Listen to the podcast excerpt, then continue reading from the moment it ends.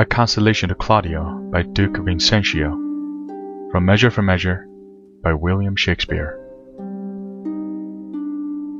Be absolute for death. Either death or life shall thereby be the sweeter.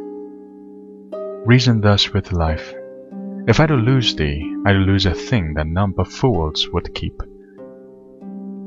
A breath thou art, to all the skyey influences that dost this habitation where thou keepst hourly afflict.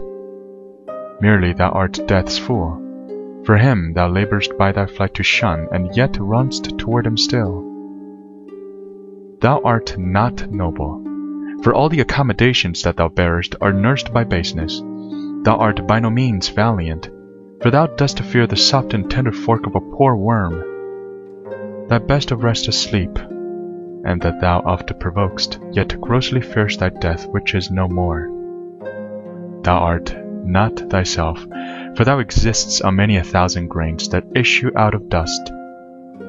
Happy thou art not, for what thou hadst not, still thou strivest to get, and what thou hadst forgettest. Thou art not certain, for thy complexion shifts to strange effects after the moon. If thou art rich, thou art poor. For like an ass whose back with ingots bows, Thou bears thy heavy riches but a journey, and death unloads thee. Friend hadst thou none.